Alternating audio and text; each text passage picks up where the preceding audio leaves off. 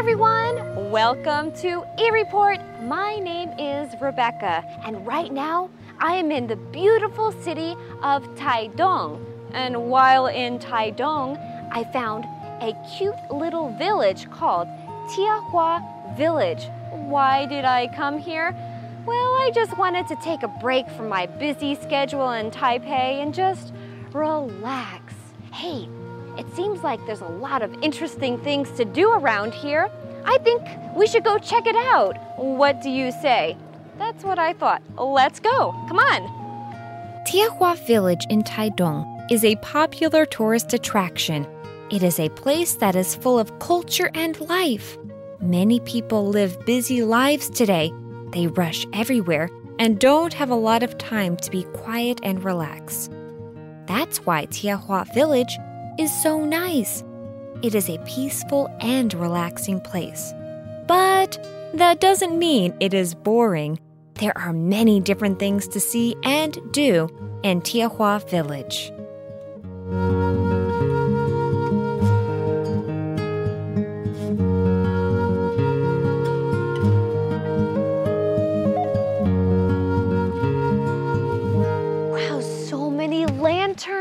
This place is so cool. Hmm. Gabe, is that you? Rebecca, oh, what are you doing here? Well, Gabe, I heard that Tiehua Village was a great place to relax and to listen to great music.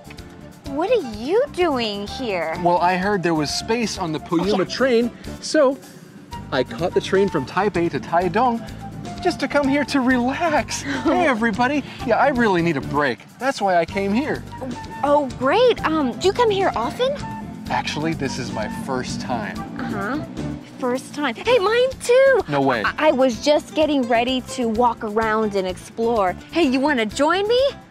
Can you sound a little more excited? Ask me again. Come on, I wanted to go look at the lanterns. You want to come? Really? Let's go! Yeah, you want to go that way? Uh, sure. Okay, come on, let's go. Okay, you lead me. Yeah, I will. Wait, wait, stop, stop, stop. Yeah, And look at this lantern. Mm, Even though this place is called Tiehua Village, this little area in Taidong isn't really a village at all. It's more like a small park and performance space. Tiehua Village used to be the site an old dormitory for railway workers, but then it was turned into a performance space in 2010.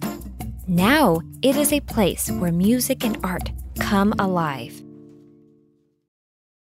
Every evening, from Wednesday to Sunday, visitors to Tiehua Village can enjoy live concerts and music performed by local and foreign artists. On evenings, when there are concerts, local people and visitors will come to Tiehua Village in the late afternoon as the sun goes down.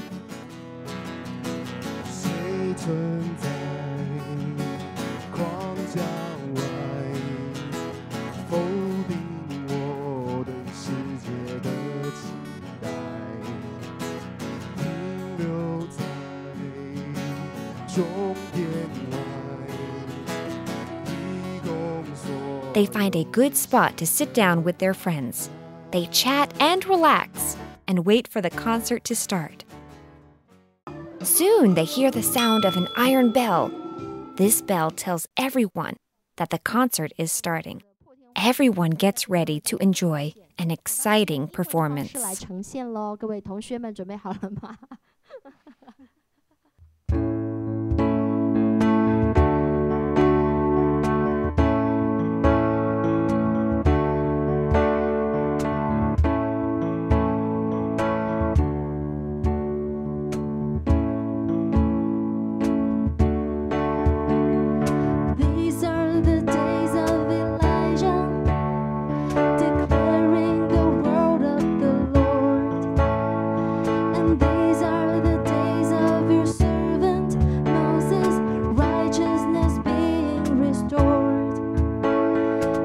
Can see a lot of art at Tiehua Village as well as enjoy music.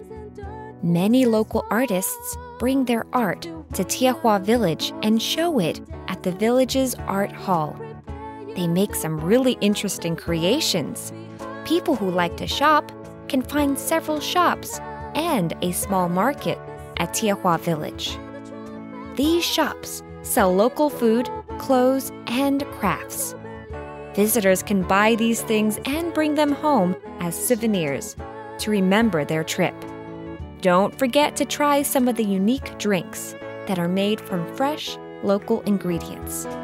Overall, Tiehua Village is a place where the local people of Taidong can share their culture and talents with visitors from other cities and abroad.